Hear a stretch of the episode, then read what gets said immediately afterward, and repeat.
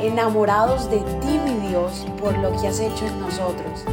Decidimos tiempo atrás en vivir por fe y queremos contagiar al mundo entero a vivir una fe sin límites. Muy buenos días, feliz inicio de fin de semana. En este sábado maravilloso 10 de febrero, qué bendición poder saludarte desde Orlando, Florida. Aquí Daniela, feliz y contenta de compartir la palabra junto a ti, que podamos leerla, meditar en ella. Te invito a que este versículo que vamos a leer el día de hoy, medites en él todo el día. Esa es la idea de meditar, de pensar continuamente en lo que estamos leyendo todos los días. Porque el Señor quiere revelarte, quiere darte esa palabra, quiere instruirte a través de ella. Y para eso hay que masticarla, hay que pensar en ella, hay que, hay que hacer preguntas. Así que en esta mañana vamos a leer desde Salmos capítulo 17, versículo 15. Y bueno, antes de, de leer el versículo, eh, quiero dejarte saber y que el Espíritu de Dios te lo confirme, que grandes cosas Dios tiene contigo, que el Señor te ha escogido, eres su hija, eres su hijo para grandes cosas. Y mi oración en esta mañana es que te alinees con el poder de Dios, que, que, alinees toda tu vida con Él, para que camines en esa voluntad que Él ya estipuló para ti, porque desde esa voluntad es que vas a empezar a vivir cosas que jamás has visto ni imaginado.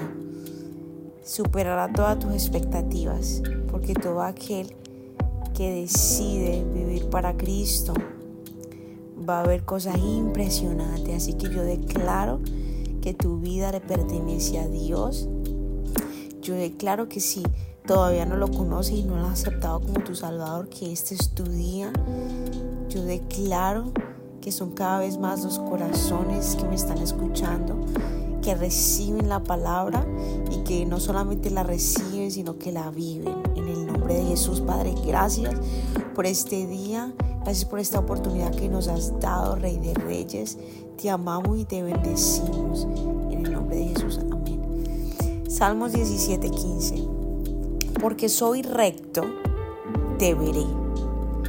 Cuando despierte, te veré cara a cara y quedaré satisfecho. Amén. Porque soy recto, te veré. Esto tiene que ver todo con el corazón. A Dios nadie le puede mentir, Él sabe lo que estamos pensando porque nos conoce full. Él sabe absolutamente todo lo que hay. Hasta muchas veces uno ni sabe. Y, Él sí sabe. Muchas veces uno toma decisiones y habla y, dice lo que dice, eh, no teniendo en cuenta realmente lo que está pasando en el interior. Pero Dios sí. Entonces, el tema de la rectitud no tiene nada que ver con perfección, pero sí tiene que ver con una vida íntegra, es decir, una vida que vive constantemente esforzándose, esforzándose por agradarle a Cristo. Que si se cae se levanta de una y dice, bueno, seguimos para adelante y sigo ese estándar que Jesús puso en mí.